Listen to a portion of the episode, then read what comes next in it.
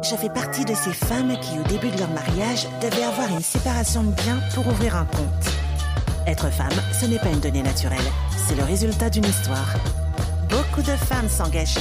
Elles étaient en mesure de faire ce que les hommes pouvaient faire. Si une femme n'a pas contrôle de son budget, n'a pas contrôle de son argent, qu'est-ce qu'elle peut faire toute seule? Elle a tout simplement pas la conduite de sa vie.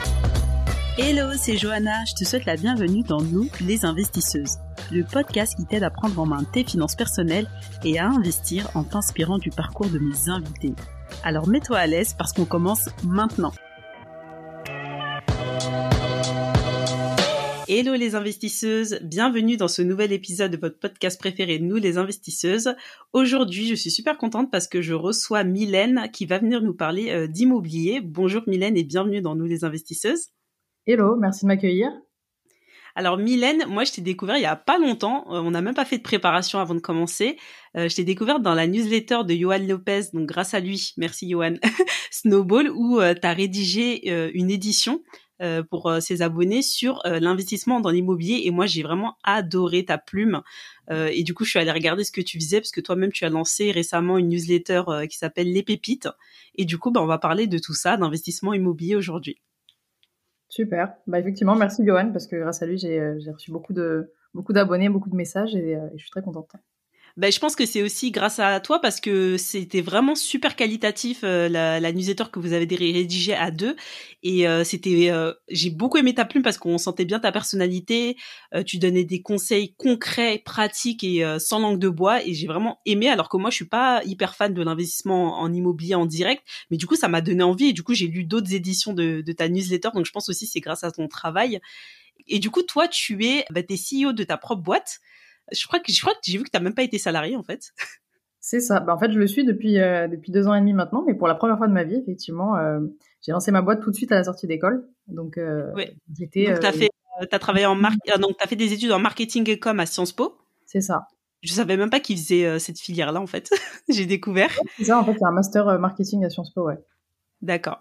Et du coup, après ça, il s'est passé tellement de trucs, mais tu vas, tu vas nous, nous redire tout ça. T'as fait même pas quelques mois de freelancing et t'as monté ta boîte? Ouais, c'est ça. Alors j'ai fait précisément quelques semaines de salariat euh, en période d'essai. Euh, c'était mon tout premier job en fait où j'ai euh, j'ai voulu me tenter dans un label de musique puisque j'étais passionnée de, de, musique et c'est vraiment un univers qui me qui me parlait. Et je me suis assez vite rendu compte que c'était pas pour moi. Et en même temps, j'avais des demandes sur le côté en freelance. donc à l'époque pour être community manager, c'était un, un, nouveau métier à l'époque. Et, euh, et, du coup, j'ai très vite switché en fait. J'ai tout de suite basculé dans le freelancing. Donc, on peut dire que j'ai été voilà deux semaines salariée. Oui, c'est très, c'est très une, expérience très courte. Très court, et du coup, tu as monté ta boîte très rapidement. Tu as embarqué ton mari et ça a tellement bien marché que euh, ta boîte a été rachetée quelques années plus tard par une grosse boîte euh, cotée en bourse dans laquelle tu travailles aujourd'hui pour la première fois en tant que salarié. C'est ça, exactement. On s'est fait racheter en juin 2020 c'est un truc de fou. Hein. Quand j'ai vu ça, je me suis dit oh là là, tout ce que j'ai j'ai à, raconter dans le podcast. Surtout que il s'est passé deux trucs aussi niveau investissement, c'est que toi, euh, t'as investi pour la première fois à 22 ans, pas en France, aux États-Unis, à Miami, après la crise des subprimes. Et je me suis dit mais c'est juste c'est dingue parce que moi à 22 ans, je sais même pas ce que je faisais. Donc est-ce que tu veux nous raconter cette première expérience? Ouais, bien sûr. Euh, c'est vrai que c'est un peu atypique effectivement de, de commencer par ça euh, comme type d'investissement. C'était c'était pas vraiment prévu. On va dire qu'à la base, euh, enfin moi j'ai toujours adoré l'immobilier, j'avais toujours un œil dessus et euh, ça allait un peu avec l'entrepreneuriat. C'est vrai que ça fait partie des sujets euh, qui m'ont toujours intéressé, mais c'est vrai que je m'imaginais pas pour autant investir à 22 ans. Et en fait, ce qui s'est passé, c'est qu'à l'époque j'étais stagiaire à New York dans une agence de pub. C'était dans le cadre de mes études, donc un, un petit stage de quelques mois. Et en fait, avec euh, celui qui est aujourd'hui mon mari, qui était à l'époque euh, mon copain, Cyril, on a voulu se prendre des petites vacances euh, et découvrir Miami. Et en fait, on avait entendu dire que la Floride, c'était devenu bah, un peu l'Eldorado de l'investissement depuis la crise des subprimes et qu'il y avait pas mal d'investisseurs étrangers qui allaient là-bas pour acheter des biens un peu à prix cassé. Et donc, on s'est dit, tant qu'à faire, on va, on va contacter une agence là-bas, une agence francophone qui va nous parler un peu de ce qu'il est possible de faire mais on y allait vraiment à l'arrache quoi. À la base, on n'est pas, on s'est pas dit on y va absolument pour investir. On s'est dit tant qu'à faire pendant nos vacances, euh, ça coûte rien, on va jeter un œil quoi. Et finalement, euh, en discutant avec eux, on a visité quelques quelques trucs et on a trouvé un studio euh, qui était bien placé à Miami Beach, donc vraiment au cœur du Miami touristique, qui coûtait à l'époque 50 000 euros ou 50 000 dollars, je sais plus, mais travaux de rafraîchissement inclus. Donc c'est quand même pas mal. Avec les travaux. Ouais, alors c'était pas des gros travaux, c'était des petits travaux de, de rafraîchissement, juste les peintures, des petites choses. Mais, mais effectivement, ouais, c'était c'était vraiment pas cher par rapport à ce qu'on peut imaginer aujourd'hui. Ou même tout simplement par rapport à ce qu'on peut imaginer en France. Bah, moi, je sais que dans ma ville, un studio, c'est presque 200 000 euros. Hein. Donc je suis choquée.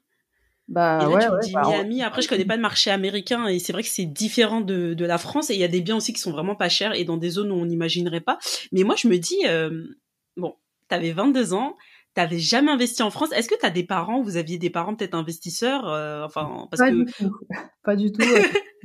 Nos parents, ils sont pas du tout là-dedans. Ils ont très peur de tout ça. Euh, on vient, euh, lui comme moi, de familles assez modestes où personne n'a jamais investi dans rien. Ni d'ailleurs fait d'entrepreneuriat. On est aussi les premiers entrepreneurs de notre famille. Donc c'est plutôt le genre de choses, au contraire, qui les fait flipper. Quand on leur a raconté ça, ils étaient comme des fous. ils nous ont dit vous avez fait n'importe quoi. Ils étaient un peu. Du coup, cette appétence à l'investissement, elle te venait d'où? Tu disais que ça t'intéressait déjà l'immobilier?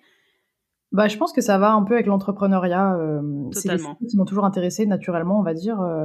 j'ai lu beaucoup de choses dessus et et je savais aussi que c'était une façon, enfin, quand j'observais les gens qui avaient réussi euh, autour de, enfin, autour de moi, il n'y en a pas beaucoup, mais de manière générale, quand j'observais les gens qui avaient réussi, je savais que, que c'était, euh, c'était comme ça, quoi, qu'il fallait prendre des risques, qu'il fallait euh, faire des choses un peu différentes.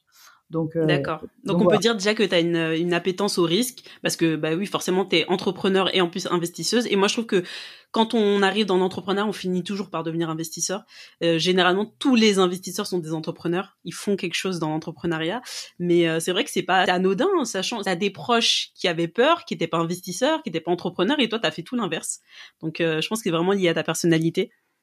Ouais, je pense. En fait, on n'avait pas peur au début d'être un peu pris pour des fous, quoi. Moi, dans ma famille, euh, à chaque fois que j'ai euh, fait ce genre de choix, par exemple, quand j'ai quitté euh, mon premier job salarié au bout de, quelques semaines, on m'a dit mais qu'est-ce que tu fais Enfin, à chaque fois, chaque, à chaque fois que j'ai fait un truc un peu différent, un peu un peu risqué finalement, il y avait toujours la petite part de crainte au début. Alors maintenant, ils ont l'habitude, ils me connaissent, ça fait longtemps, donc ils me font confiance. Mais, mais c'est vrai qu'au début, c'était compliqué. Ouais. Oui, c'est normal, ça puisse faire peur quand on connaît pas quelque chose et qu'on a l'habitude d'avoir un standard et toi tu sors du standard, ben forcément on est vu un peu comme l'ovni. C'est ça. Et du coup, ben là c'est c'est incroyable parce que ben déjà investir en France c'est pas évident quand on s'y connaît pas, mais là toi t'investis dans un pays qui est pas le tien. À moins que tu sois, tu me dis, à moins que tu m'avoues que tu sois américaine aussi, mais euh, enfin. c'est la première fois que je mettais les pieds là-bas, donc euh, pour le coup c'était vraiment un, coup de tête. Alors après, euh, je dis pas que c'est forcément la bonne façon de faire. Hein. On était un peu inconscient aussi à l'époque on était jeunes et naïfs. Euh, je suis pas sûre qu'aller dans un pays euh, que tu connais pas et au premier coup de cœur investir dans, un studio, ce soit forcément la bonne chose à faire. Bah moi, je pense que au contraire, c'est t'es es jeune en fait, donc plus t'es jeune et plus tu peux prendre de risques parce que c'est pas grave en fait, t'as le temps de te rattraper, tu vois. Et euh, c'est l'occasion de le faire. Et après, je pense que vous n'êtes pas allé non plus n'importe comment. Vous êtes allé, vous avez été conseillé par des professionnels. Vous avez vu bien le potentiel et puis voilà, ça se tente. Hein. Exactement, on a, on a été conseillé par une agence euh, francophone euh, spécialisée dans, dans, le marché américain et qui justement avait profité de cette opportunité d'accompagner des, des, investisseurs étrangers. Donc, euh, donc oui, on était quand même, on n'a quand même pas trop fait ça à l'arrache non plus, heureusement. Mm. D'accord. Donc vous avez visité l'appartement, vous avez dit euh, c'est pas mal, c'est intéressant. Euh, vous avez acheté du coup. Euh, enfin, je voudrais bien juste savoir le processus d'achat parce que vous êtes, vous n'avez pas la nationalité. Donc est-ce que c'était compliqué au niveau des formalités? Parce qu'en France c'est hyper chiant, hyper compliqué, hyper long. Enfin, je compare par rapport à d'autres pays, c'est beaucoup plus compliqué. Mais est-ce que, bah, déjà comment vous avez fait pour financer ce premier appartement? 50 000 euros, ça peut se trouver. Hein, ça, c'est des économies qu'on peut faire. on n'a pas besoin de prendre de crédit, mais bon, c'est pas une somme aisée pour tout le monde. Mmh. Alors, effectivement, aux États-Unis, on ne peut pas faire de prêt en tant que Français. Enfin, c'est faisable, mais c'est tout un processus assez compliqué. Il faut avoir beaucoup de biens, etc. Donc, euh, c'était pas notre cas. Euh, nous, tout simplement, en fait, on avait euh, des petites économies, enfin, des belles économies quand même à l'époque, parce que donc Cyril travaillait déjà. lui, il a commencé à travailler jeune, il travaillait déjà, donc il avait, il avait mis pas mal de côté. Et moi, j'avais aussi fait pas mal de petits boulots sur le côté en plus de mes études. Donc, en mettant tout ça en commun, on s'en est sorti. Donc vous avez payé euh, l'appartement cash. Donc on l'a payé cash, ouais, exactement. Au niveau des frais, donc tu m'as dit 50 000 euros euh, frais de rafraîchissement compris. Euh, après, il y a quoi d'autre comme frais aux USA quand tu veux acheter un bien immobilier? Alors au niveau des frais, c'est plus simple que la France, je dirais globalement parce que c'est pas vraiment. Alors t'as pas vraiment de frais de notaire, c'est une sorte d'avocat qui s'occupe des transactions. c'est l'équivalent, mais c'est beaucoup moins cher. De mémoire, je crois que c'est 1% et demi, si je dis pas de bêtises. Ah ouais Beaucoup moins cher, ouais. C'est ouais. moins cher. Exactement. Donc voilà, en termes de frais, c'est tout. T'as les frais d'agence. Franchement, je me souviens plus du tout euh, combien c'était. Je crois que c'était dans les 50 000, ça, ça incluait les frais d'agence, hein, si je dis pas de bêtises. Ah oui, d'accord, ok. Ouais, alors c'est évidemment des prix qu'on ne trouve plus aujourd'hui. Là, on parle d'une époque où c'était euh, c'était insensé, hein, mais, euh, mais aujourd'hui, ça serait plus du tout pareil. Mais à l'époque, ouais, c'était avec les frais d'agence, il y a les frais de notaire.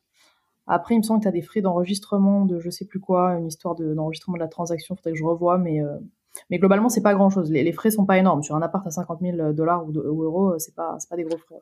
Parce que ça, c'était en quelle année Tu me dis après la crise? Euh, Ça, c'était en 2010. Ok, donc vraiment, ouais, après la crise. C'est 2008-2009. Ouais. Ouais. D'accord, donc euh, que dalle de frais, tout compris. Et du coup, euh, cette agence-là, ils savaient déjà comment gérer l'investissement des étrangers, des Français euh, en, en, aux États-Unis? Ouais, c'est ça. On, on s'est laissé guider, en fait, ceux qui ont tout géré euh, sur la partie paperasse, etc. Euh, c'était assez simple, quoi. D'accord. Bon, ben, trop bien, comme quoi. Hein. Et euh, tout le processus, tu dirais, entre la visite et euh, le, le, moment où vous êtes devenu vraiment propriétaire, ça a mis combien de temps? Euh, Je me souviens plus exactement, mais franchement, c'était assez rapide. Euh, je dirais, je dirais peut-être trois semaines. Quoi? Ah non, mais je m'attendais pas à ça. Ah ouais, Attends, parce que vous, vous étiez là-bas en vacances, euh, t'avais encore ton stage? Enfin, quand vous étiez, quand vous êtes devenu officiellement propriétaire, t'étais rentré en France ou t'étais encore là-bas? Euh, non, j'étais rentrée en France. Non, non, j'étais rentrée en France parce que c'était à la fin de mon stage, en fait, les vacances. Donc, euh, ouais, je pense trois semaines, un mois, quelque chose comme ça. J'ai, franchement, ça remonte, hein, ça fait euh, une dizaine d'années, donc j'ai plus en tête, mais, mais ouais, quelque chose comme ça. Je me souviens que c'était assez rapide. Et t'as pas eu besoin de retourner là-bas ou quoi que ce soit? Non. Vous avez fait à distance? Super. Non, non, on a tout fait à distance. On avait pris, voilà, photos, vidéos, on était sûr de nous. D'accord. Donc euh, ouais, vous avez acheté au prix et puis c'était réglé. Et euh, mais t'as pas eu, vous avez pas eu peur à un moment de me dire mais quand vous êtes revenu en France, mais qu'est-ce qu'on a fait et tout, c'était pas une erreur? Bah non, je crois qu'à l'époque on était euh, beaucoup plus détendu qu'aujourd'hui sur ce genre de choses. C'est-à-dire qu'aujourd'hui je me pose plus de questions. Et pourtant je connais plus de choses, mais en même temps ça va avec. À l'époque on connaissait que dalle et du coup justement c'est pour ça qu'on était hyper confiant en fait. Peut-être un peu trop hein, parce que je, je, vais expliquer après. C'était pas, il y avait pas que des que des bonnes choses dans ce choix, mais euh, mais non, on s'est pas posé trop de questions. On était plus content et excité de se dire on a fait notre premier investissement immobilier en plus à Miami. Euh, c'est presque un jeu un peu quoi. Ouais, je vois. Parce que par rapport au marché, euh, c'est vrai que la crise des subprimes, ça a fait baisser énormément le prix des biens immobiliers. Et aussi, bah, en fait, il y a pas mal de propriétaires qui se sont retrouvés sur la paille parce que euh, ils avaient des taux, pas des taux fixes comme euh, ici, des taux de crédit euh, plutôt variables. Et du coup, bah, ils pouvaient plus rembourser leur emprunt, ce qui a fait chuter les prix de l'immobilier parce que tout le monde a mis en vente, enfin, les banques ont mis en vente les biens. Donc, c'est pour ça que vous avez pu acheter vraiment très, très moins cher. Mais du coup, derrière, comment enfin si c'est la crise, est-ce que vous avez facilement réussi à louer? Alors oui, parce qu'en fait, nous, on louait pas à des Américains, on louait en Airbnb à des touristes. Okay. Euh, vu l'emplacement, en fait, le truc était sur la plage. Alors pour expliquer un peu, en fait, euh, à quoi ça ressemblait, euh, le, le, le, building était assez stylé. En fait, c'était un ancien hôtel Art déco des années 50 qui avait été réalisé par un designer connu dont j'ai totalement oublié le nom. C'est quelqu'un qui a fait beaucoup de grands hôtels à Miami. Et en fait, il a été transformé en résidence d'habitation. Et ce qui était sympa, c'est que du coup, tu avais une piscine dans la résidence, une petite piscine et un petit ponton avec un accès euh, vers la mer direct en fait ah sur ouais, la plage. Depuis la résidence? Exactement. Ah ouais, donc c'est c'est côté quand même. C'est quoi pardon? C'est côté en fait, c'est un bien quand même euh, d'une bonne gamme en fait. Alors, c'est ce qu'on croyait. Euh, ah ouais? en, en, façade, euh, c'était c'était pas mal sur le papier, mais en fait, il y avait quand même des problèmes. Euh, donc, au, au, départ, on l'a loué effectivement en Airbnb, ça cartonnait. Franchement, le, le, truc se remplissait très bien. c'était bien situé, etc. Donc, c'était top. Euh, mais on n'avait pas euh, forcément eu les bons réflexes à, à l'achat. C'est-à-dire qu'on n'avait pas regardé en fait euh, tous les papiers sur la copro, etc. Et, et on n'avait pas du tout réalisé que la copro elle était pas très bien tenue et que du coup avec le temps en fait quand on est revenu après voir l'immeuble, on a remarqué que ça s'était bien détérioré quand même dans les parties communes. On n'a pas senti le truc quoi. On s'est rendu compte que c'était pas top. Et donc on a préféré le revendre. En fait, en sachant qu'on pouvait de toute façon encaisser une belle plus-value, on a préféré s'en séparer. Euh, au bout de combien de temps? Au bout de euh, pas très très longtemps, euh, je dirais peut-être deux ans. D'accord. Parce que juste pour comprendre, pour comprendre, quand vous faisiez du Airbnb, vous étiez sous quelle fiscalité? Parce que vous êtes français, fiscalisé en France parce que vous viviez en France. Mais là, le bien, c'est des revenus aux États-Unis. Comment ça s'est passé cette partie-là? Alors en fait, la Floride, elle a une convention de non double imposition avec la France. Donc quand tu déclares tes revenus là-bas, tu n'es pas imposé aussi en France imposé là-bas. et, du coup, tu le mets dans ta déclaration d'impôt en France, c'est précisé, mais tu n'es pas imposé dessus. Mais c'est un choix qu'on fait de, de vouloir interposer en France ou là-bas? Euh, Non, c'est pas un choix. Tu es imposé qu'aux États-Unis. Et c'était c'était plus intéressant? Euh, alors, il faudrait que je revoie à l'époque comment on l'a fait, parce que je me souviens plus exactement. Euh, on n'avait pas encore de LLC. La LLC, c'est l'équivalent de la SCI euh, aux États-Unis. J'avais entendu. Euh, mais sur le premier bien, euh, comme je te disais, on était un peu à l'arrache, on n'avait pas fait encore ça. Donc, on n'avait pas d'LLC, on était en nom propre. Vous étiez en nom propre, ok. Ouais. Donc, j'avoue que je me souviens plus, ça remonte vraiment. Il faudrait que je revérifie exactement comment on était imposé à l'époque.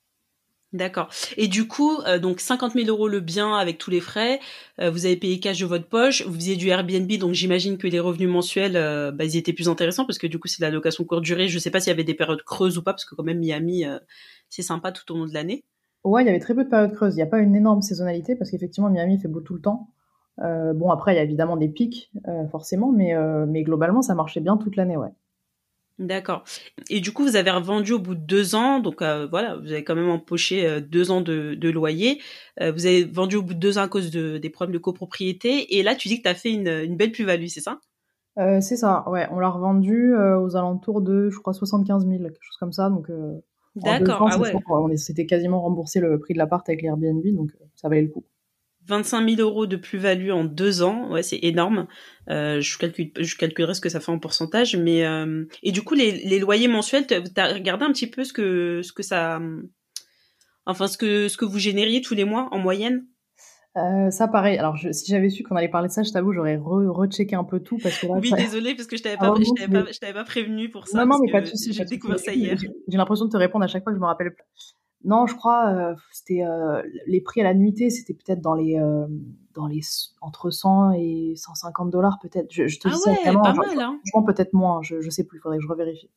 Non, mais c'est pas mal pour un pour un studio en plus. Hein. Ah ouais, c'est c'est excellent, ouais. Je vois. Ouais, comme il y avait la piscine, il était sur la plage et tout, donc. Très bien. et au niveau des charges, parce que si vous avez décidé de vendre, c'est quoi? C'est parce que ça commence à être trop élevé ou bien vous vouliez pas gérer une des éventuels travaux à venir?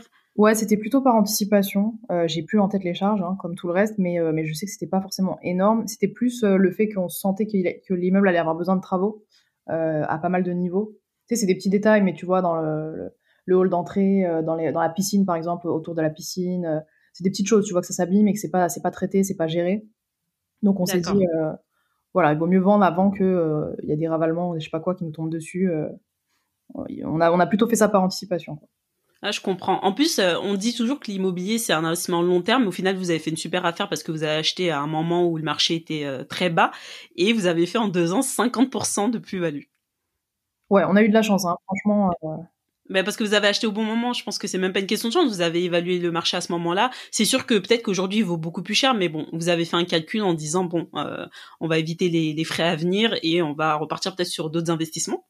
Ouais, c'est ça. On a profité d'une période où vraiment euh, les gens s'amusaient bien, quoi, en termes d'investissement. Enfin, ceux qui avaient, ceux qui étaient, euh, qui avaient énormément de budget, qui étaient des spécialistes de l'investissement, ils ont fait des affaires de fou à cette époque. D'accord.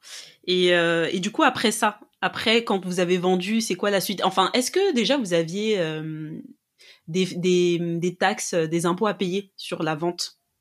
Alors, tu as des impôts à payer sur la vente, mais si tu réinvestis en fait dans un autre bien immobilier, tu peux échapper à ça en gros. D'accord. à condition de, de te t'astreindre à réinvestir. Donc c'est ce qu'on a fait. Nous, on a, on a, on a réinvesti directement en fait dans un autre, euh, un autre appart. Euh, toujours en Floride en fait. On a continué parce qu'on est, on était sur notre lancée euh, avec la Floride. et cette fois, on a fait un appart un peu plus quali dans un condo, ce qu'on appelle un condo aux États-Unis. C'est, c'est une sorte de résidence avec des services. donc pareil, t'as la piscine, t'as plein de choses. Alors là, t'as des charges qui sont assez élevées. Ouais, je vois. Mais c'est un peu comme les résidences-services en France. Ouais, un peu, voilà, c'est ça. Et c'est très demandé. Les Américains, ils aiment beaucoup les condos. Euh, c'est quelque chose qui plaît pas mal. Et ça, c'est dans une autre ville. Euh, c'était à Fort Lauderdale, qui est aussi, euh, aussi en Floride. C'est à peu près à, je dirais, à 1h45 minutes de, de Miami. D'accord. Et donc ça, pareil, on l'a, on l'a gardé quelques années. Et à un moment donné, on a vu que le marché, il, était, il avait vraiment bien monté. Et on s'est dit, on va le vendre avant que ça redescende et on a acheté du coup autre chose encore derrière. Euh, et juste pour reprendre sur ce deuxième bien, c'était quoi comme type de bien? C'était encore un studio ou un, un T2 Là, c'était un plus grand appart. Euh, il devait faire une centaine de mètres carrés, je crois, à peu près. Combien? Un peu moins que je dirais 90, 90 mètres carrés. Ah oui, non, c'est comme un T3 même, ça. Ouais, c'est un, T3, ouais. Donc vraiment rien à voir. Et pour le prix, vu que c'était deux ans après? Et le prix, il faut que je me rappelle, je dirais dans les 100 quelque chose.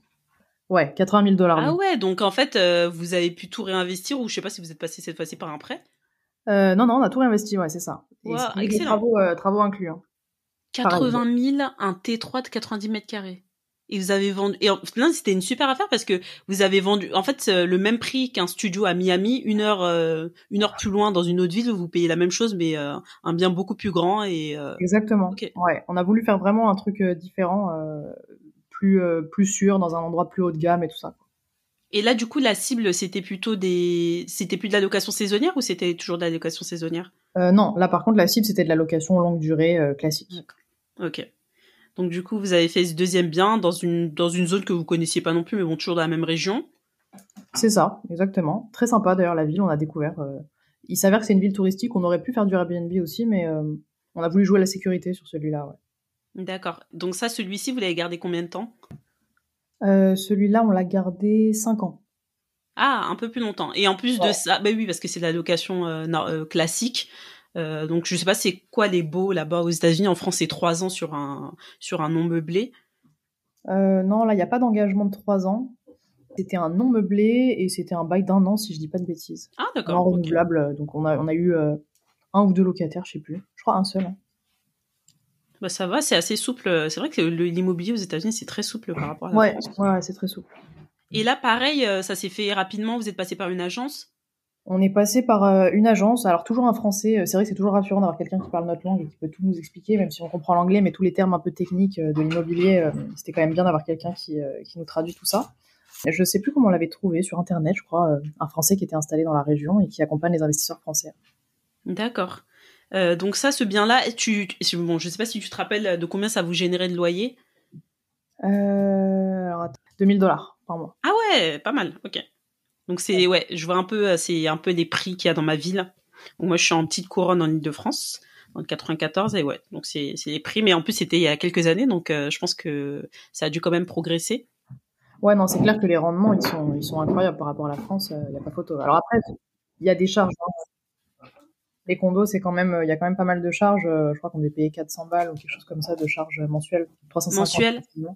Ben c'est exactement comme les résidents-services, c'est à peu près du 400-500 par mois. Mais derrière, tu as des services et euh, bon, après les résidents-services euh, en France, c'est plus les personnes âgées qui, qui vont dedans, mais ouais, mais forcément, tu as des services, donc tu as, as, des trucs à payer, mais ouais, c'est ça. Après les résidents-services en France, je crois que c'est pas trop un bon plan, mais du coup, euh, ce bien-là, vous l'avez gardé 5 ans et pourquoi vous l'avez revendu? On l'a revendu parce qu'on s'est dit que le marché avait tellement monté qu'il était temps d'encaisser la plus-value avant que ça redescende. Ah, Après, c'est toujours des paris. Hein. En fait, c'est monté encore après, mais ça, on pouvait pas le savoir. Mais, euh, mais on s'est tenté. Et en plus, on entendait parler en fait d'une autre ville. Euh, une autre ville toujours en Floride qui s'appelle Tampa. et on, voyait que ça ah, prenait pas mal et que les gens commençaient à investir là-bas. Et on s'est dit, bon, bah, c'est peut-être le moment de, de revendre et d'aller tester Tampa. Et du coup, vous l'avez revendu combien cet appartement-là? Du coup, on l'a revendu 202 000 dollars. Ça, je m'en souviens. Attends, 80 000 à 202 000, c'est. Ouais, ouais, ouais. Ça, je m'en rappelle parce que je m'en rappelle parce que on a eu pas mal d'allers-retours et de et de négo. On a on a failli le vendre encore plus cher. Finalement, ça s'est pas fait. Au dernier moment, on a changé. Donc euh, donc ouais, ça m'a marqué ça. Waouh, plus du double du prix, c'est un truc de dingue. Ouais, ouais, ouais. Ça a bien bien pris. Le marché a vraiment bien pris. Euh, et le pire, c'est que j'ai regardé pour voir, juste pour me, me mettre un peu le seum. Euh, aujourd'hui, il, est monté à 400 000. pardon? Ouais, ouais. J'ai regardé l'estimation. 400 000 Ouais. Ah, c'est le truc à ne pas faire. Hein. Même moi, je fais ça des fois, je regarde et tout. Mais après, je dis non, tu te fous pas le seum. Après, au bout d'un moment, j'arrête. Waouh, un truc de Après, c'est aussi à cause du Covid. C'est pas, c'est pas une, c'est pas une, c'est pas un marché normal. C'est-à-dire qu'il y a eu tellement d'Américains qui, qui sont jetés sur la Floride après le Covid euh, un peu comme nous en France où tout le monde a voulu euh, a rêvé d'avoir son sa petite maison euh, avec jardin en province. Bah là, c'était un peu la même chose. Et donc la Floride a bénéficié en fait de l'effet Covid et c'est pour ça que le marché a explosé. D'accord. Donc bah, de toute façon, pas de regret. Vous avez vendu pour racheter un autre bien. Ouais, exactement. Pas de regret parce que en fait, vu que c'est toute la Floride qui est montée, donc l'autre bien en question, on en a profité aussi, donc, donc on est très content. Donc là, là ce bien-là, c'est quoi? Vous l'avez encore? On l'a encore, ouais. C'est ce qu'on a encore aujourd'hui. Ce bien-là, c'est une maison. qui est située donc à Tampa. et on l'a acheté, alors beaucoup moins cher, du coup, celle-ci, on l'a acheté 75 000 dollars. Attends. donc ça veut dire que vous avez encaissé, vous avez réinvesti, vous avez encaissé la plus-value, Sachant que tu me disais que quand tu réinvestissais, tu payais pas de taxes. Bon, là, vous avez investi moins en plus. Euh, alors, il me semble qu'on a payé des taxes quand même. Je sais plus pourquoi. Faudrait que je revérifie. Mais c'est assez mineur, ouais. Sérieux? D'accord. Je, Attends, je, vais, je, vais, investir aux États-Unis. Euh, moi, je t'avoue, toute la partie fiscalité, trucs chiants, j'aime moins. C'est la partie que euh, j'adore. ah ouais? Ah C'est pour ça que je te pose des questions dessus. Non, non, mais après, euh, tu es obligé. De toute façon, en immobilier, euh, tu es obligé de te mettre un minimum à jour sur la fiscalité, sinon tu. En investissement, c'est obligé.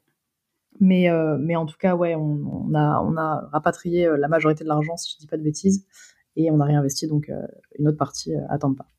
Donc là, vous avez encore une fois acheté au comptant. C'est ça. Toujours. De toute façon, aux États-Unis, c'est très compliqué de faire des prêts, donc toujours content. Non, mais c'est trop bien parce qu'en fait, vous êtes parti de vos premières économies que vous avez multipliées et au final, euh, euh, bah là, vous avez gardé une partie de la plus-value et réinvesti d'autres. Donc, dans une maison, en plus, super sympa. Euh, donc, à chaque fois, vous augmentez de, de niveau. D'abord le studio, après le T3, maintenant la maison. et ça, ce bien-là, vous l'avez depuis combien de temps? Alors, la maison, on l'a acheté en... 2018, ok.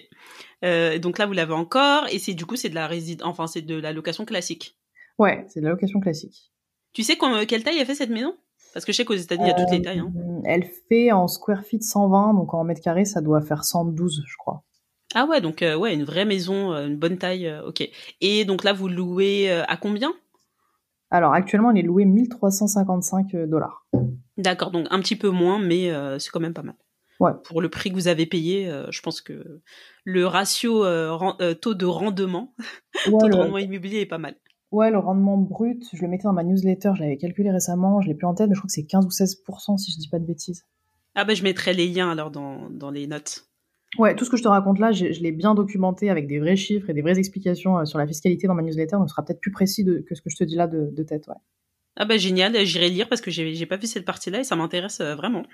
Euh, mais je trouve que voilà 2018, ça fait presque 5 ans. Euh, les prix encore, c'est encore abordable, mais parce que vous avez bien. Enfin, comment vous avez, comment vous choisissez les, les zones? C'est par rapport à la hype ou vous faites vraiment des recherches sur des sites spécialisés? C'est un peu des deux. En fait, moi, j'avais un délire à cette époque. J'étais sur un forum d'Américains, qui est un forum d'investisseurs immobiliers américains qui s'appelle Bigger Pockets.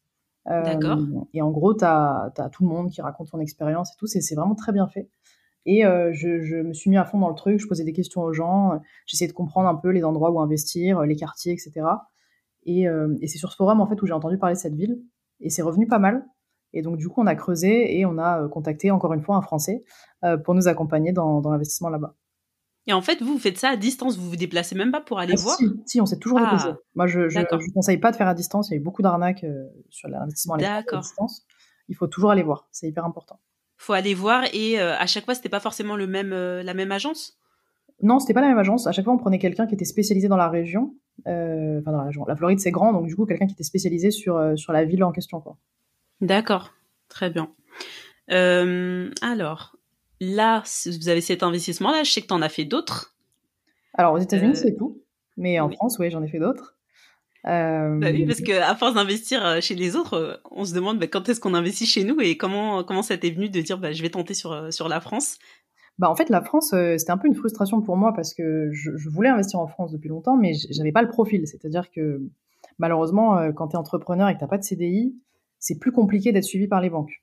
Ah, le profil préféré, je l'ai dit encore cette semaine sur LinkedIn, c'est le, le, CDI, hein, le couple en CDI en plus. Ah, ça c'est sûr, ouais.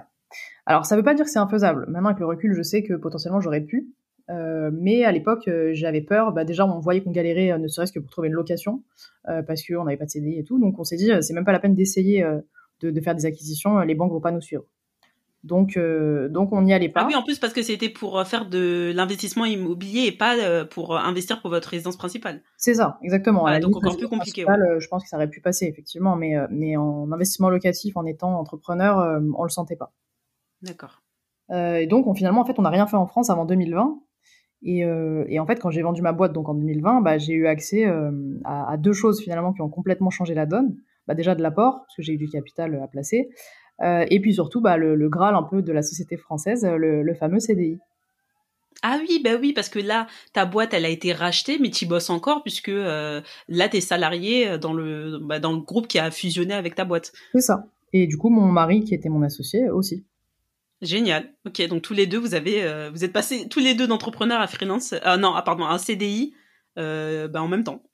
Ouais, c'est ça. Et donc du coup, on s'est dit, bah c'est le, c'est le moment idéal pour pour se lancer dans dans l'investissement locatif. Là, vous avez le profil préféré des banquiers. Exactement. et le tapis rouge vous est déroulé.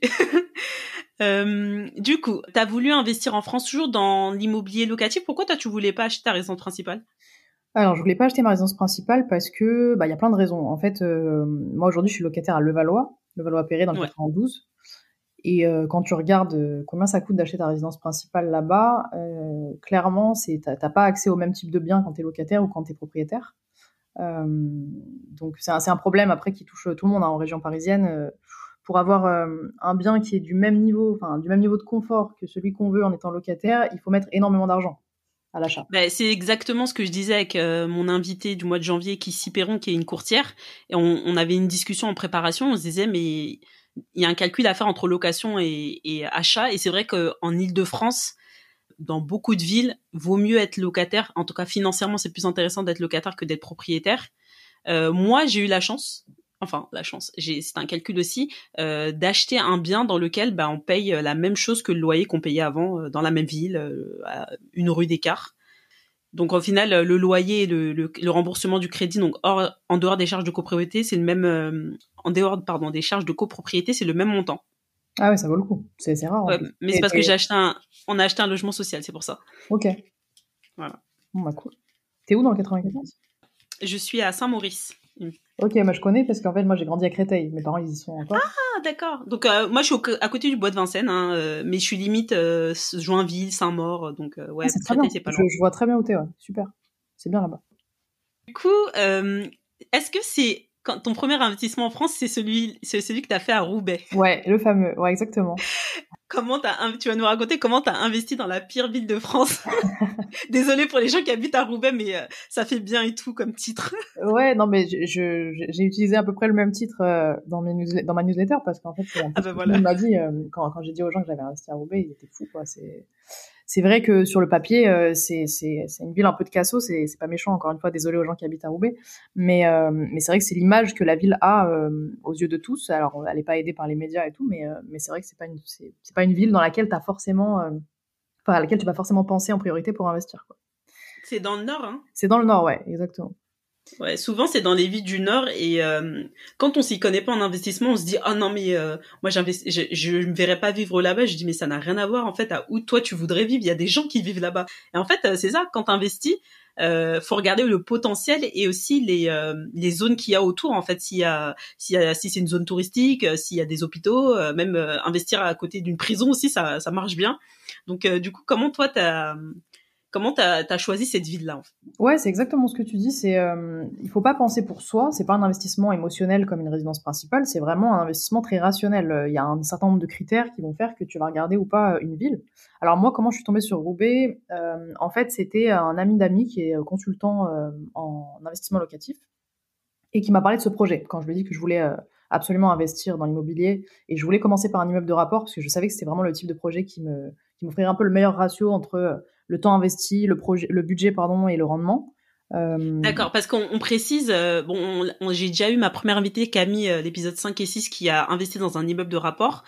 Euh, toi, aux États-Unis, tu as investi dans, dans, dans un logement à chaque fois, un studio, euh, un appartement. Et là, un immeuble de rapport, c'est plusieurs appartements. C'est ça, un immeuble de rapport, c'est un petit immeuble avec plusieurs logements. Donc moi, dans, dans mon cas, celui que j'ai acheté, il y en a cinq. Euh, et euh, parfois plus ou moins, mais pour des budgets qui sont raisonnables. Hein. C'est des budgets qui correspondent à peu près à, euh, on va dire, un T2 à Paris, quoi. Exactement, c'est des budgets vraiment très petits en fait, vraiment très accessibles. Euh, souvent il y a des travaux à faire, mais j'ai entendu qu'il y avait des immeubles de rapport qu'on pouvait trouver même à 40 000 euros. Ah oui, moi je parle dans une ville qui a quand même une certaine taille, mais effectivement, si tu vas au fin fond d'un village en pleine campagne, tu peux trouver des trucs euh, en dessous de 50 000 euros, c'est possible. Bon, après, il faut voir dans quel état, il faut voir si tu as des. Oui, en dehors des travaux, bien sûr. C'est autre chose, mais ouais. Donc, euh, donc, vous, dès le départ, tu savais que c'était un investissement immobilier, que tu voulais un immeuble de rapport parce que forcément, en termes de rendement, c'est plus intéressant. C'est ça. Donc là, tu en mode casquette investisseuse. Ouais, voilà. Donc du coup, je parle avec lui de ça. Il me dit ouais, bah si tu veux, moi j'ai un projet qui vient de rentrer à Roubaix. Et, et c'est du off-market. Donc du off-market, peut-être pour expliquer aux gens qui ne savent pas, c'est le, marché caché un peu. C'est les biens qui sont pas en agence, mais qu'on se propose en bouche à oreille en fait. Et c'est souvent comme ça que les investisseurs font les meilleures affaires.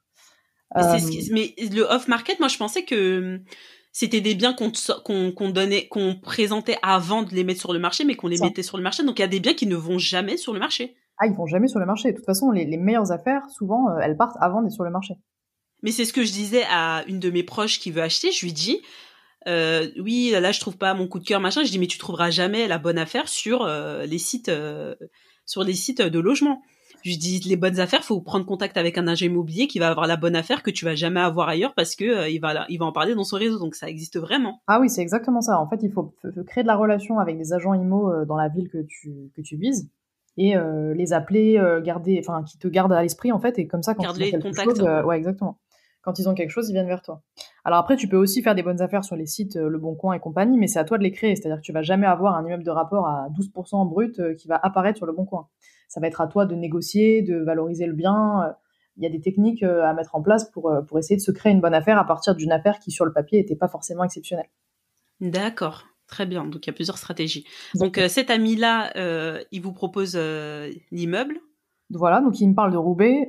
au début, ben, même réaction que tout le monde. Hein. Je veux dire, Roubaix, t'es sûr Je suis pas très chaude et tout. ça n'a pas une bonne réputation. Et finalement, je me suis dit, bon, euh, je vais quand même aller voir, parce que moi, c'est vrai que j'aime bien me faire une opinion des choses par moi-même. J'ai jamais mis les pieds là-bas. Euh, pourquoi pas, en fait, euh, aller au-delà des préjugés et, aller voir. Parce que quand même, ça avait attisé ma curiosité, son truc. Et donc, on y va. Et, et en fait, j'ai trouvé une ville qui avait pas du tout la physionomie que j'imaginais. Enfin, ça reste une ville qui est globalement pauvre. Hein. Évidemment, il y a, y a, des quartiers où t'as pas forcément envie de mettre les pieds, c'est sûr. Maintenant, euh, c'est une ville qui est quand même euh, dynamique au global et il y a des quartiers qui sont très bien. Le centre-ville, par exemple, de Roubaix, euh, je l'ai trouvé, je l'ai trouvé intéressant parce que c'est dynamique, c'est étudiant, c'est en pleine gentrification et on sent qu'il y a un vrai potentiel. Il y, a des petits indices quand tu visites une ville qui ne trompent pas. Quand tu vois qu'il y a des commerces un peu nouveaux qui ouvrent des, concept stores, des, des, trucs un peu bio.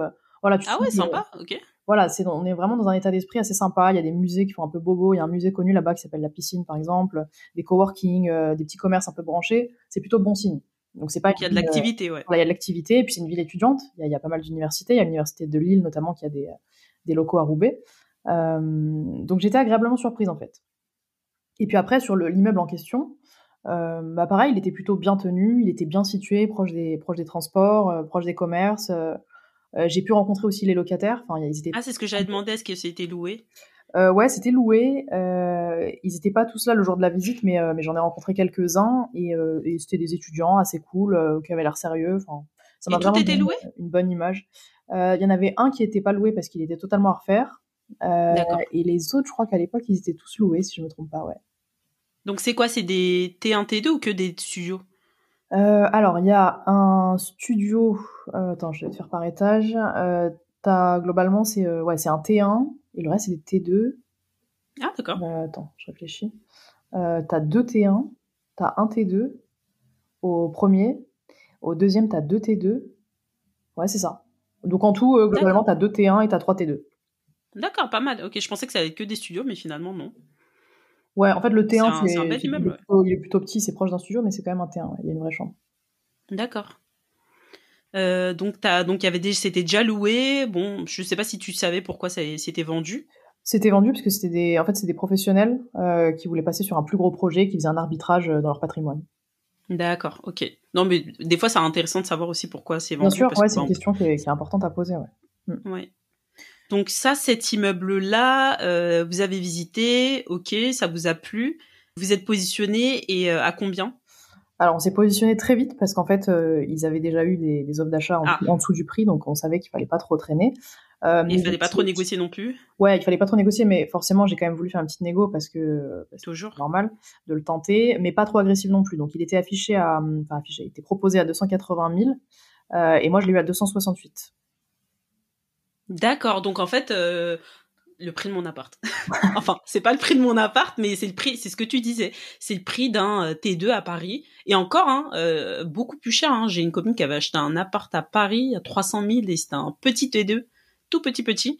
Et là, du coup, tu as 5 appartes pour ce prix-là. Bah ouais, c'est ça. Ça répond aussi à ta question tout à l'heure quand je te disais pourquoi j'ai choisi d'investir avant d'acheter ma résidence principale. C'est aussi pour pouvoir profiter de ma capacité d'endettement pour investir avant de plutôt que de commencer par une résidence principale qui aurait mangé en fait euh, tout mon toute ma capacité d'endettement. Oui, parce que là, aujourd'hui, tu as des loyers qui tombent, même si la banque prend pas tout en, compte, hein, ils prennent 70% à peu près des revenus locatifs. Voilà, ça, ça augmente tes revenus et ça te permet après de pouvoir emprunter à nouveau pour faire d'autres opérations. Tout à fait. Et ça dépend des banques. Hein. J'ai des banques, euh, enfin là, les derniers prêts, euh, on a pris en compte, euh, je crois que c'était 85%, je crois, de ma, D'accord. De, mes revenus locatifs. Donc ça, bon, du coup, maintenant, c'est un peu plus long, hein, c'est moins, c'est le premier, le premier achat en France, tu vois, la différence avec les États-Unis, c'est un peu plus fastidieux. En plus, là, vous avez un prêt, donc il y a encore plus de paperasse et de démarches à réaliser. Donc c'est à peu près trois mois hein, au moment de, trois mois pour euh, finaliser l'opération, c'est ça? Ouais, c'était assez long. Alors, ce qui était le plus long, en fait, c'était la partie bancaire. Euh, D'accord. Comme c'était, euh, on a commencé les démarches avec les banques, c'était fin 2020. Et en fait, en décembre 2020, c'était vraiment le bordel au niveau des banques. encore Covid, hein Ouais, encore Covid. fin d'année, vraiment les vannes du crédit, elles étaient bien fermées. et donc, ça a été assez long. Et on a finalisé l'achat en février 2021 pour un immeuble qu'on avait visité au départ en, devait être en août, je crois août 2020. Ah ouais, super long. Ouais, c'était super long. C'était une vente longue euh, ou bien vous avez dû faire des non non c'était juste en fait euh, tant que ça a pris il y a eu plein de petites étapes euh, les échanges avec avec les propriétaires le temps de se mettre d'accord sur ce qu'on mettait dans le compromis.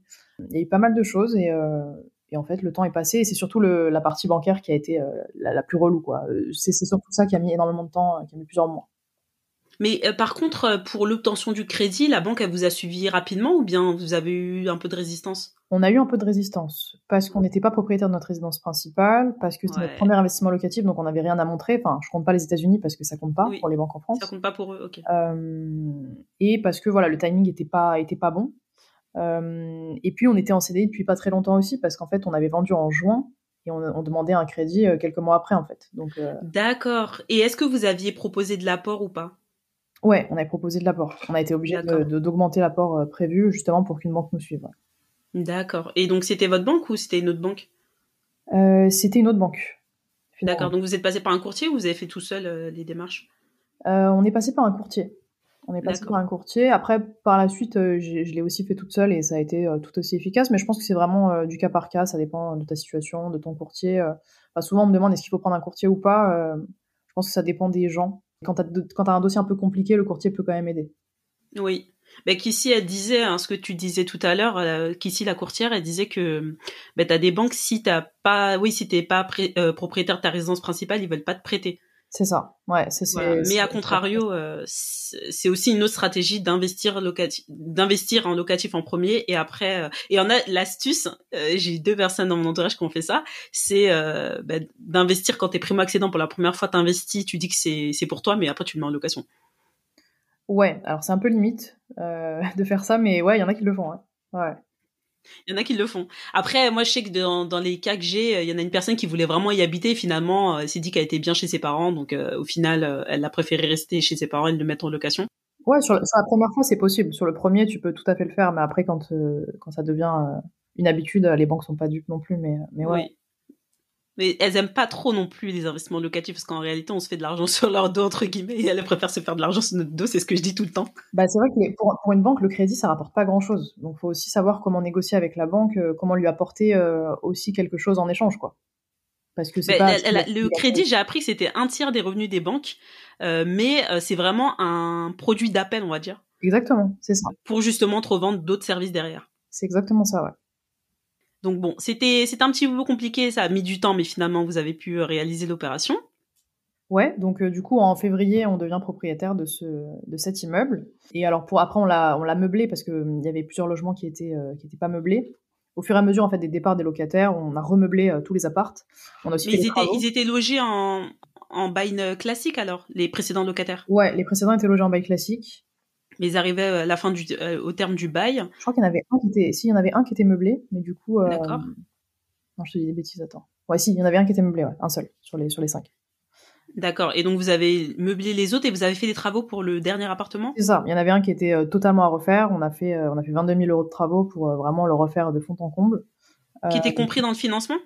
Qui était compris dans le financement, ouais. Exactement. D'accord. Ok. Euh, parce qu'en fait, je précise, euh, bah, c'est un choix de, choisir de, louer en meublé ou en non meublé, parce qu'en termes de fiscalité, c'est pas la même chose non plus. Exactement. Voilà, c'est, ça fait partie. Alors, il y a, deux raisons qui vont faire que tu vas choisir de louer euh, en meublé ou pas. Déjà, c'est le marché, parce que est-ce que là, Roubaix, c'est un marché d'étudiants et le fait de louer en meublé, ça permet de louer plus facilement et plus cher. mais aussi la fiscalité, puisque le meublé, ça permet de bénéficier donc du statut LMNP, euh, loueur meublé non professionnel. Euh, tu peux défiscaliser euh, tes travaux, tu peux, enfin, il y a, y a, pas mal de, c'est plutôt bien fait quoi. En gros, voilà, concrètement, tu payes pas d'impôts pendant un certain nombre d'années quand tu as fait des travaux, et puis tu peux aussi amortir tes, tes intérêts d'emprunt. Enfin voilà, il y a pas mal de, de choses qui sont intéressantes. et nous, on savait qu'on n'allait pas payer d'impôts pendant plusieurs années sur cet immeuble. D'accord. Donc c'était c'était pour ça que vous êtes positionné sur ce projet-là. Euh, donc vous avez donc au fur et à mesure du départ des locataires, vous avez euh, vous avez meublé pour euh, relouer derrière. C'était pas long, vous avez eu de la vacance? Non, c'était pas long parce qu'en fait on est plutôt bien tombé. Il y avait un étudiant qui arrivait à la fin de ses études, donc on savait qu'il allait partir.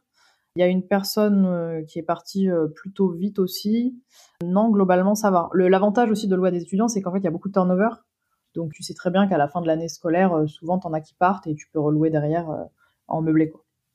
Exactement, c'est, je crois que les investisseurs ils adorent ça, louer des petites surfaces et à des étudiants parce que déjà bah, ils ont des ils ont les meilleurs garants, des parents en CDI souvent propriétaires donc euh, voilà c'est rassurant même si ce sont des étudiants et derrière bah on sait que si c'est une zone, une région, une ville d'étudiants bah ça va tourner en fait. Donc même si il y a du turn, il y a un gros turnover chaque année, mais on sait que derrière on reloue des, euh, très facilement.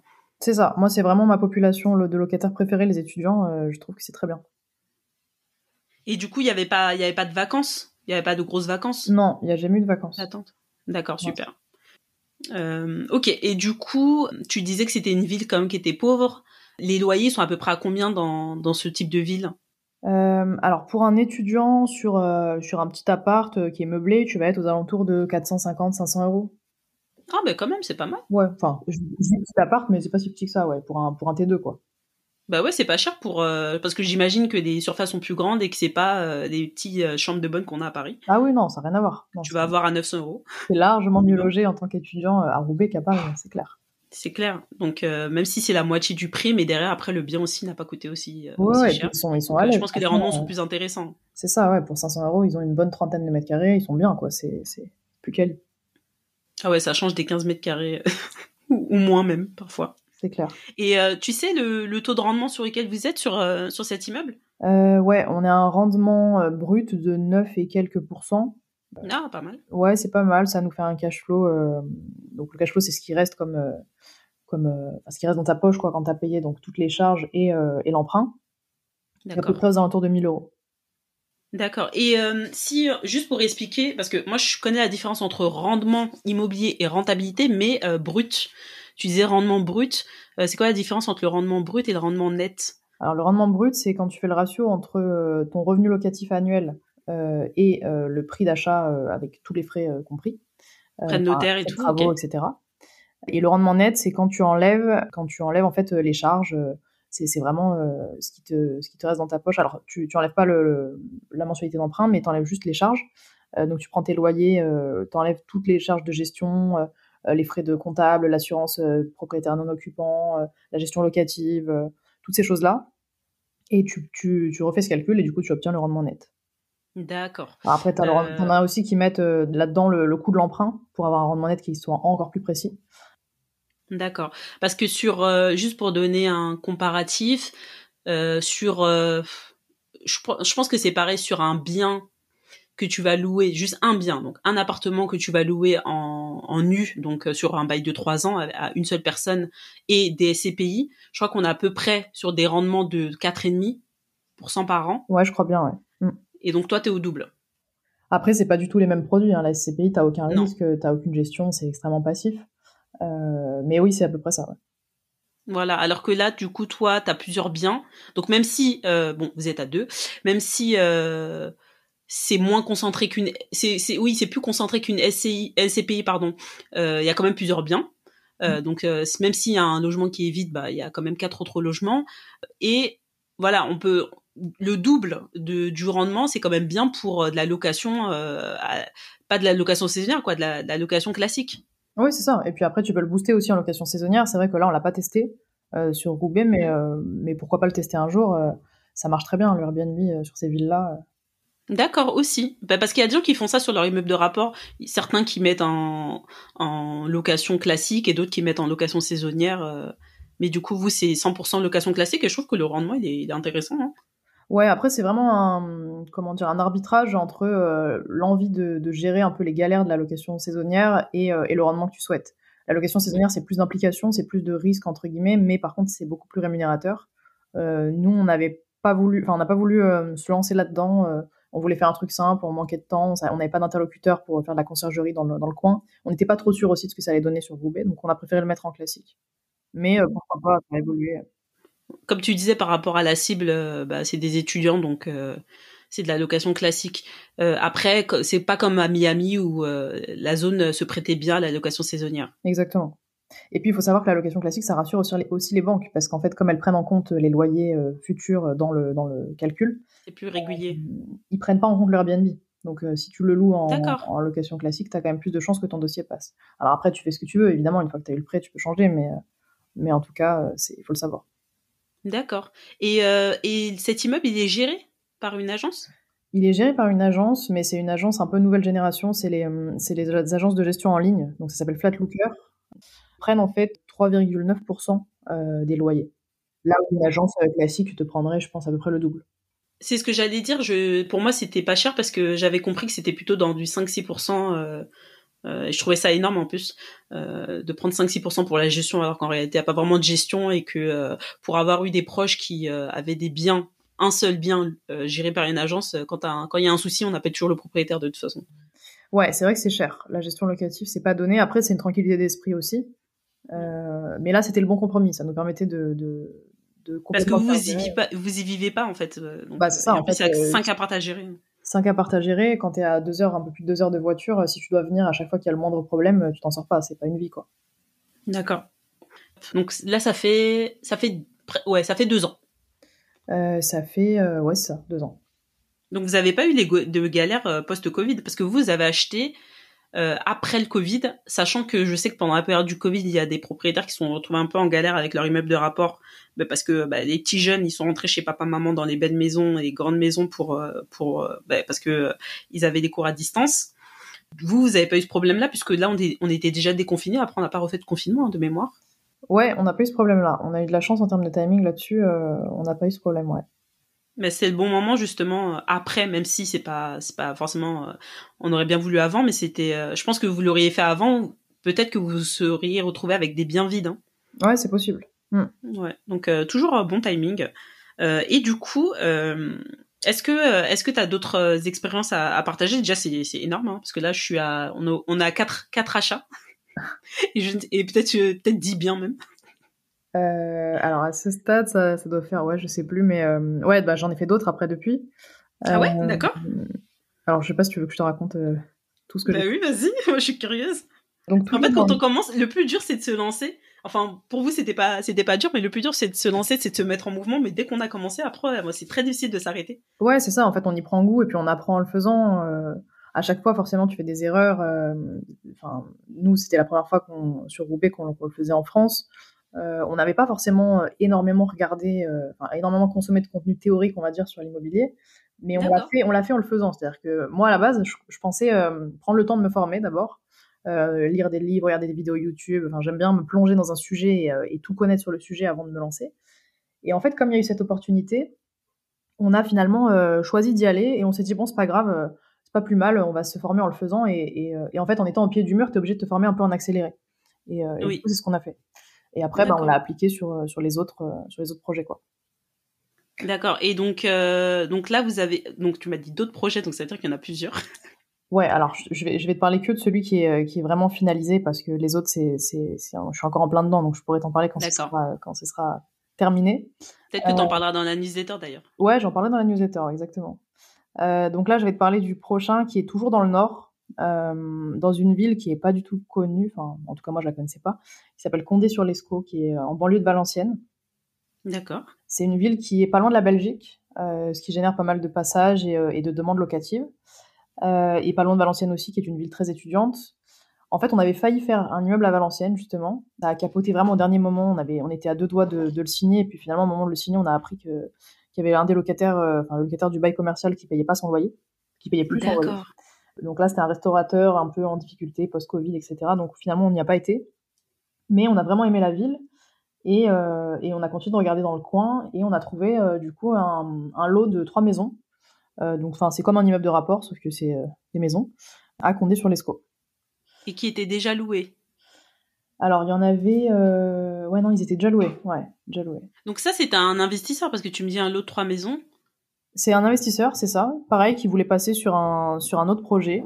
Du coup, qui voulait, voilà, pareil, arbitrer dans son patrimoine. D'accord. Et donc vous, euh, pour, la, pour la deuxième fois par rapport à cette première expérience euh, à Roubaix, euh, comment tu l'as senti? Est-ce que ça a été plus rapide? Est-ce que les banques vous ont suivi plus facilement ou pas du tout? Alors ça a été plus rapide, oui. Pour bah déjà parce qu'on s'est quand même posé un peu moins de questions. C'est vrai que Roubaix au début, avant de, se lancer ou d'affiner le compromis, on était plein de, on avait plein de questions en tête, on regardait plein de choses. Enfin, quand c'est la première fois, forcément, tu, enfin la première fois en France, euh, tu refais un peu tes calculs 50 fois, tu te prends la tête et tout. Euh, là, on a été beaucoup plus serein dans l'approche parce qu'on avait déjà cette première expérience et donc on était un peu, un peu plus sûr de nous. Et après, au niveau, de, au niveau des banques, ça a été plus rapide. Bon, ça a été, ça a mis quand même plusieurs mois. Hein, c'était pas non plus, euh, pas non plus express euh, comme aux États-Unis, mais euh, mais on l'a abordé différemment. Cette fois-ci, j'ai pas voulu prendre de courtier. Euh, j'ai préféré expliquer mon dossier moi-même. donc j'ai fait un, un beau PowerPoint, euh, comme j'ai l'habitude de les faire euh, dans mon boulot. Ah oui, c'est même pas un tableur Excel, t'as fait un PowerPoint. Ouais, je me, suis, je me suis pris la tête, ouais. alors bien sûr, il y avait un tableur Excel qui allait avec, mais, euh, mais j'essaie de raconter un peu l'histoire, quoi. Et d'expliquer le truc avec des chiffres, avec une étude sur la ville. Un business plan. ouais, voilà, limite un business plan comme si j'allais pitcher un investisseur, quoi. Parce que finalement, c'est un peu ça. Mais c'est ça, hein. Ouais.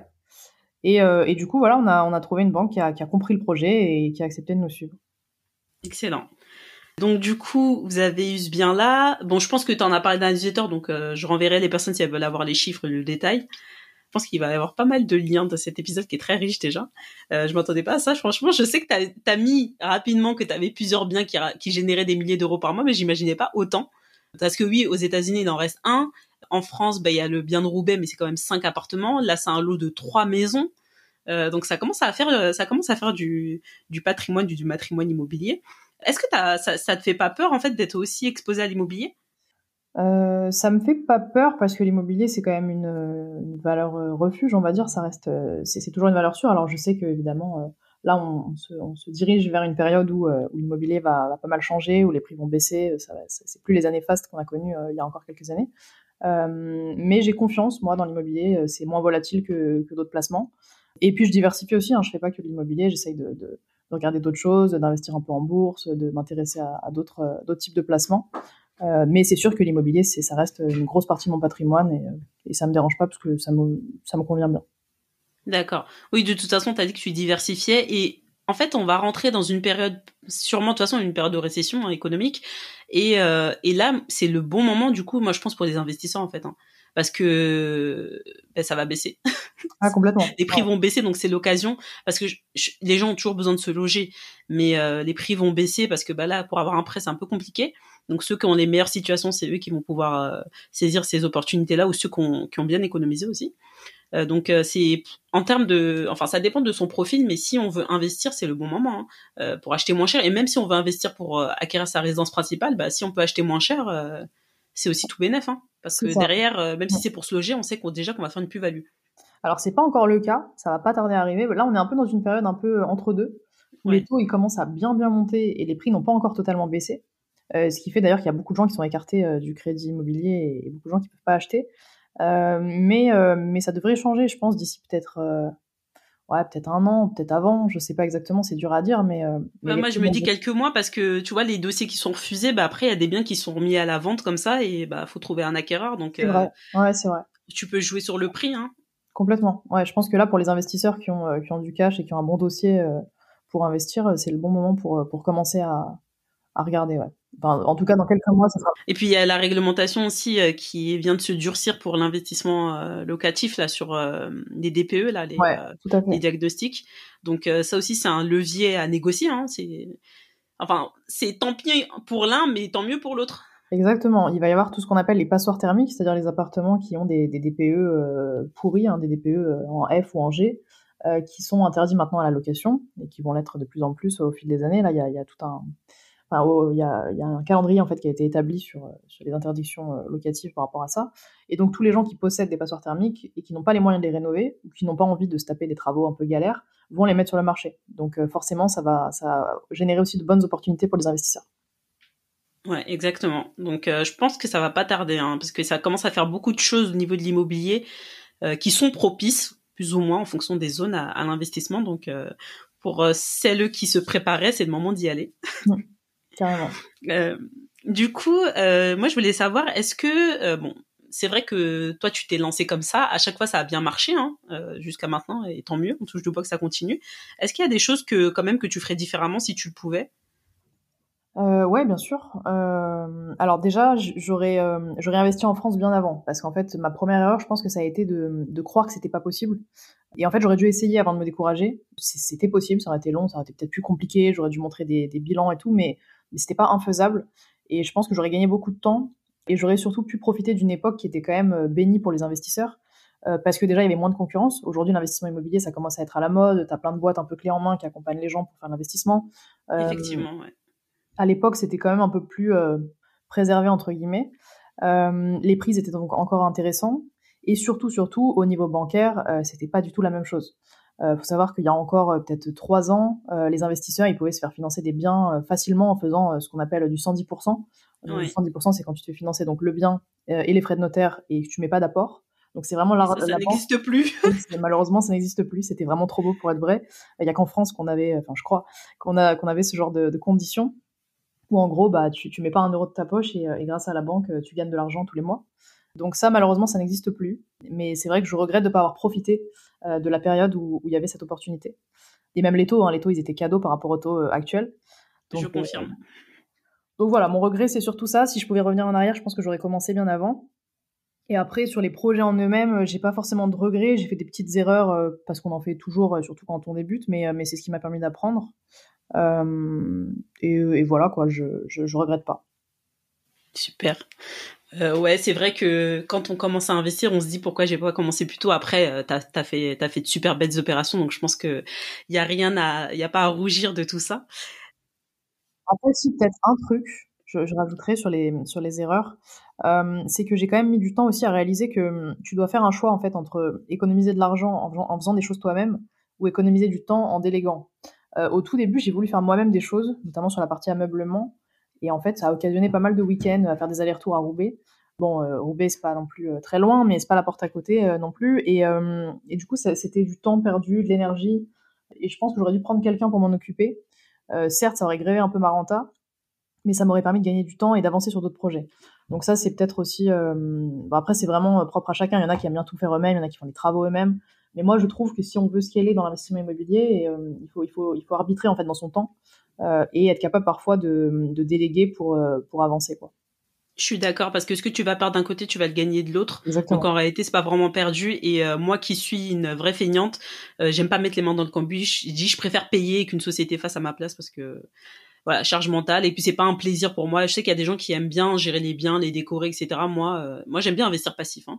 moi j'adore décorer mais euh, mais quand j'ai je me suis rendu compte du temps que ça m'avait pris je me suis dit bon la prochaine fois je je, je ferai pas moi-même mais parce que tu veux que ce soit parfait et tout. Attends, moi, euh, pour te dire à quel point on a du mal à se décider, on a mis euh, 5 ans avant de d'habiller nos, nos murs de deux tableaux dans notre séjour qui fait 25 mètres carrés. Hein, donc 5 ans pour ça, pour te dire que moi, c'est vraiment pas mon truc.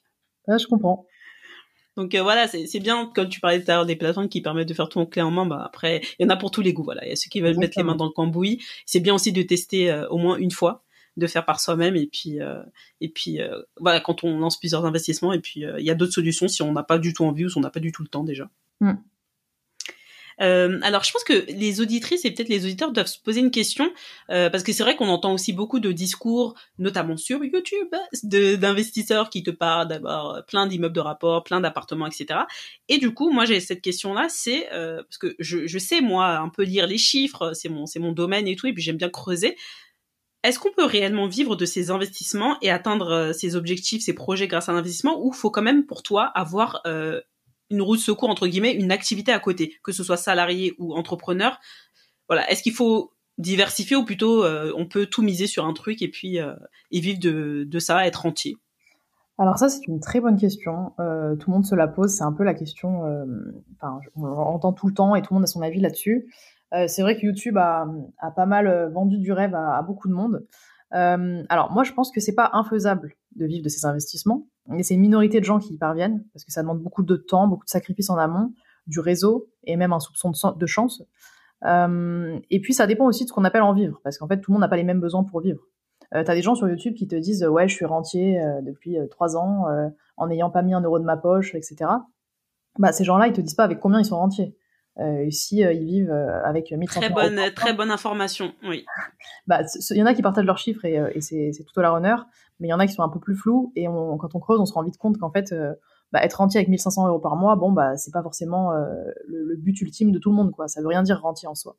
Euh, moi aujourd'hui, si j'habitais au fin fond de la campagne et que j'aimais pas sortir ni m'habiller, euh, oui, bien sûr, je pourrais vivre de mes investissements à l'heure actuelle.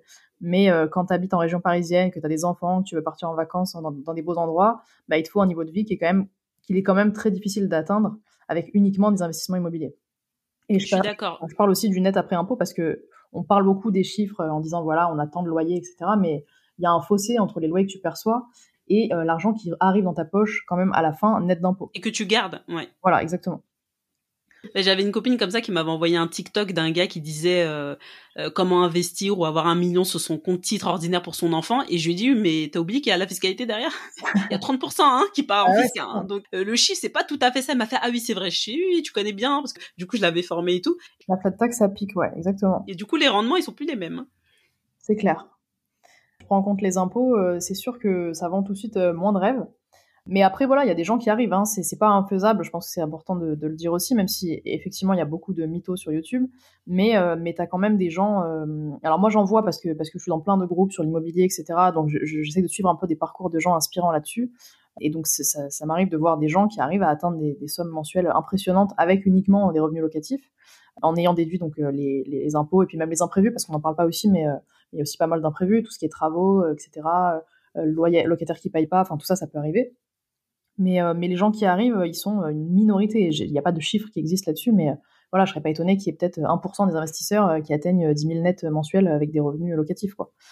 Mais ça m'étonne pas parce que moi, ce que je dis, c'est que je pense pas personnellement que tu arrives à, à vivre avec juste un immeuble de rapport, par exemple, même si tu as plusieurs appartements dedans, parce que soit tu acceptes de baisser ton niveau de vie et que tu peux le faire aussi, Mm. Euh, soit euh, tu es obligé de réinvestir dans d'autres biens pour te peut-être deux trois biens pour te constituer vraiment euh, ton ancien revenu. Mais derrière il y a des risques aussi parce que demain la chaudière tombe en panne tu es le seul propriétaire il n'y a pas d'autres copropriétaires qui sont solidaires avec toi bah, tu es obligé de tout payer de ta poche. Exactement. faut avoir aussi ces fonds de secours en plus. C'est ça. Il faut toujours de toute façon quand tu investis dans l'immobilier être capable d'avoir en général on dit il faut avoir 6 à 12 mois de, de loyer d'avance d'accord.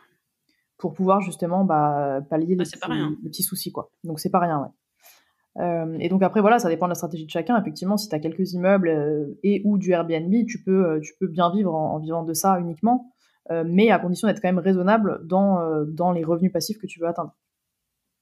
Oui. Et puis de toute façon, je pense que quand tu commences à faire ça, généralement, bon, moi je me vois pas atteindre la liberté financière et plus rien faire derrière parce qu'après c'est pas tes proches eux ils continuent de travailler donc pour rester un peu cohérent avec tout le monde et pas être en décalage. Moi, j'ai toujours besoin d'avoir de l'activité, mais c'est peut-être l'occasion de lancer euh, des side business, des petites activités en plus euh, pour se dire voilà, j'ai un rythme, j'ai des revenus autres qui sont un peu plus garantis et euh, je mise pas tout, ouais, je, mise pas tout sur le même œuf. Comme moi je dis, ma stratégie c'est toujours de diversifier au maximum. Ça permet de sécuriser, ça permet de sécuriser en plus. toi, tu as diversifié sur l'immobilier dans différentes zones géographiques. Euh, tu aussi des produits financiers, tu as investi en bourse et euh, tu as ton travail. Hmm.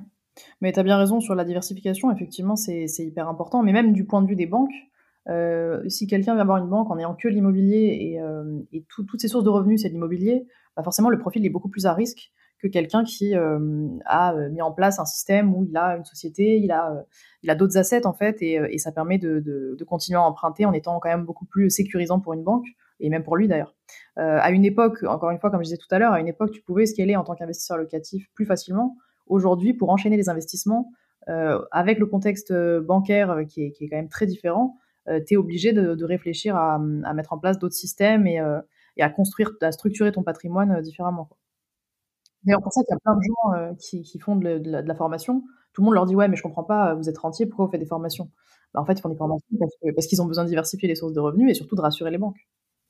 Bah, c'est euh, Delphine Pinon de, du podcast Richissime qui disait, qui expliquait, c'est la première qui l'a expliqué, j'avais bien, j'avais apprécié. Elle disait pourquoi les personnes qui ont des immeubles font de la formation, c'est parce qu'on a besoin d'avoir euh, des revenus à présenter à la banque pour pouvoir refaire d'autres investissements. Exactement. C'est exactement ce qu'elle avait dit. Et là, on parle d'immobilier, mais la diversification, elle, euh, elle vaut pour tout. Hein. je crois que c'est Nicolas Chéron de Zone Bourse qui disait que il n'a pas tout en bourse. Il a dit il peut pas, il est trop à risque.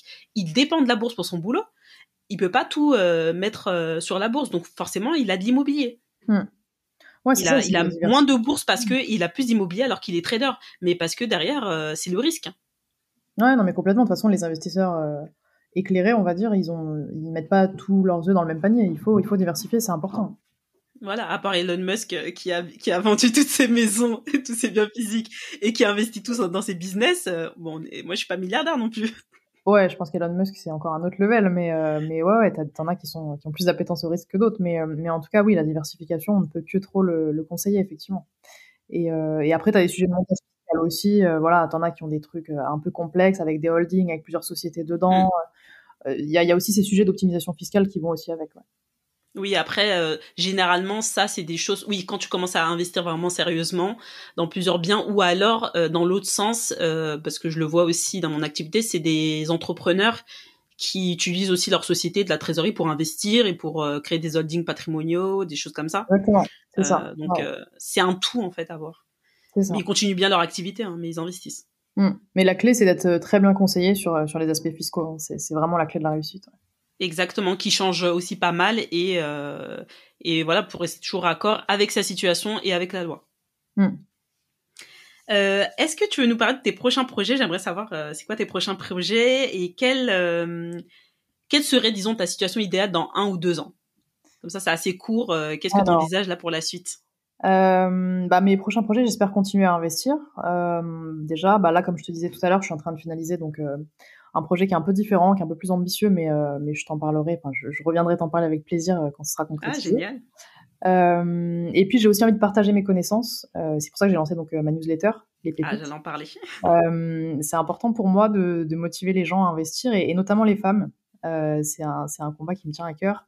Euh, je, bon, je pense qu'on a le même combat là-dessus. Euh. Mais si tu veux nous en parler, hein, j'allais te demander pourquoi tu avais créé les pépites. Donc c'est le nom de ta newsletter. Et pour le coup, c'est vraiment une pépite cette newsletter parce que euh, dedans, ben déjà elle est hebdomadaire. Chaque semaine, tu partages trois pépites euh, que tu as que tu identifié sur le marché. Donc après aux personnes d'aller creuser derrière, mais tu donnes déjà pas mal d'informations.